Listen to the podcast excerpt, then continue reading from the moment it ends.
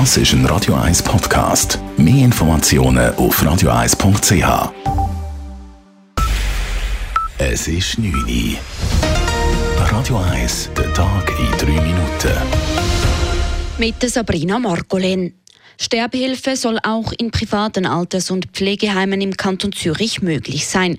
Das fordert eine heute lancierte Volksinitiative der Sterbehilfeorganisationen Exit und Dignitas. Im Kanton Zürich können private Alters- und Pflegeheime ihren Bewohnerinnen und Bewohnern in ihren Räumlichkeiten einen begleiteten Freitod verbieten. Das dürfe nicht länger so sein, sagt Julia Gerber-Rüegg von Dignitas. Wenn die Institution öffentliche Gelder bezieht und eine Bewilligung hat vom Kanton. Wo der Kanton Bewilligung gibt, ist Garantie gegeben, dass Menschenrechte nicht verletzt werden. Und das wenn wir, dass das auch wirklich so muss umgesetzt werden im Kanton Zürich. In vier Westschweizer Kantonen ist die Freitodbegleitung in privaten Alters- und Pflegeheimen bereits mehrheitlich erlaubt.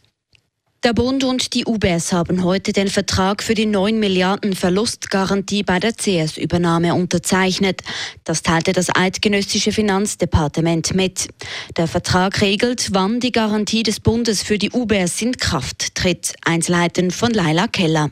Am nächsten Montag will die UBS CS Übernahme abschließen. Kurz vorher ist jetzt der Vertrag für die Verlustgarantie vom Bund unterzeichnet worden.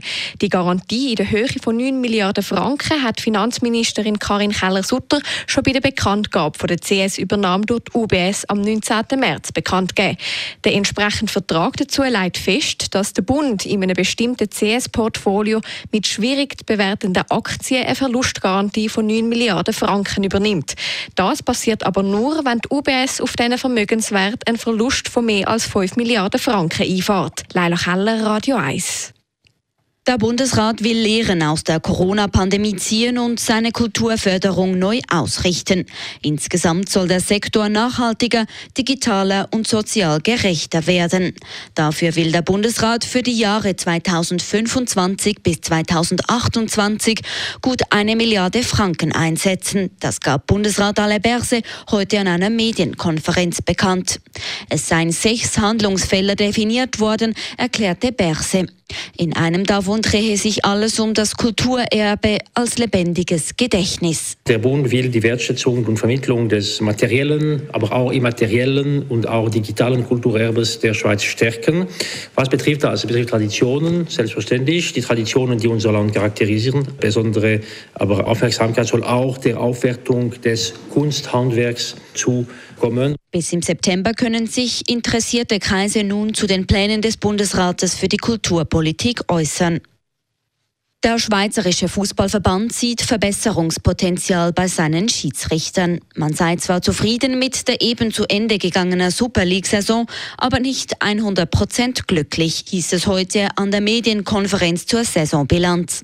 Verbesserungspotenzial ortet der Verband darin, dass qualitativ wieder hochstehendere Entscheide getroffen werden und gleichzeitig mehr Zurückhaltung des war. Der WAR solle nur dann eingreifen, wenn wirklich ein klarer und offensichtlicher Fehler vorliegt.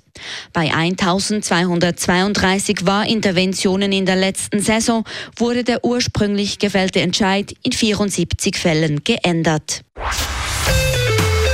Radio 1 Wetter. In der Nacht ist es klar oder höchstens leicht bewölkt. Morgen erwartet uns dann aber wieder ein Haufen Sonne bei 27 Grad.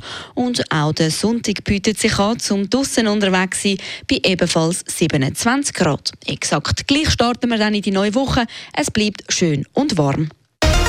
Das war der Tag in 3 Minuten. P. Weber's Friday Night Clubbing Show.